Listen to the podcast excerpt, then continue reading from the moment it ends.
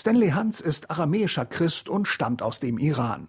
Während des ersten Golfkriegs setzen die islamistischen Mullahs ihm und seiner Gemeinde hart zu.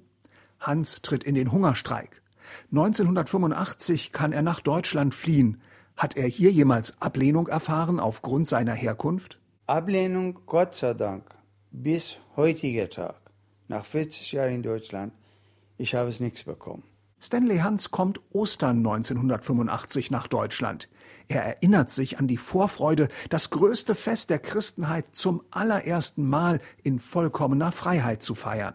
Ich habe es einfach schönste Klamotten, was ich gehabt habe, habe ich an und dann die erste Gemeinde. Da bin ich Sonntag zum Ostern zu Gottesdienst gegangen. Es folgt eine herbe Enttäuschung. Dann waren nur zwei Reihen ältere Leute, keine Jugendliche, nichts und kein Lobpreis. Ich habe dort gebetet und nur geweint.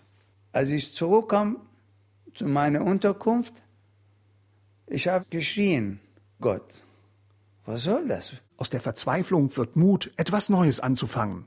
Stanley Hans begibt sich auf die Suche nach anderen Menschen, die aus dem Iran geflohen sind. Gemeinsam feiern sie Gottesdienste in Farsi, der persischen Muttersprache. Heute ist Stanley Hans Pastor der iranischen Freien Evangelischen Gemeinde in Hannover. Zwischen 35 und 40 Personen kommen hier jeden Sonntag zusammen. Die Enthüllungen des Recherchenetzwerks Korrektiv sind nach den Gottesdiensten lange Zeit das Thema Nummer eins. Viele haben Angst bekommen und dann haben die gefragt, du bist 40 Jahre hier, was passiert mit uns? Was passiert es mit dir? Werden wir uns äh, rauszuschmeißen? Oder wie ist das denn? Das war Ängste da und ich musste einfach die wirklich erstmal beruhigen. Ist es nur ein schwacher Trost, den Stanley Hans hier spenden kann? Der Pastor der iranischen FEG in Hannover meint, nein. Warum sage ich das?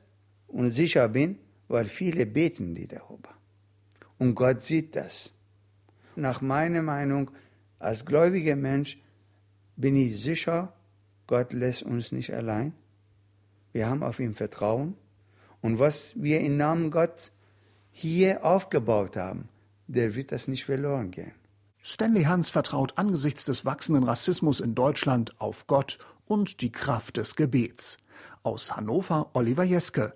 Als ERF Hauptstadtkorrespondent bin ich für Sie auch immer wieder einmal in Norddeutschland im Einsatz.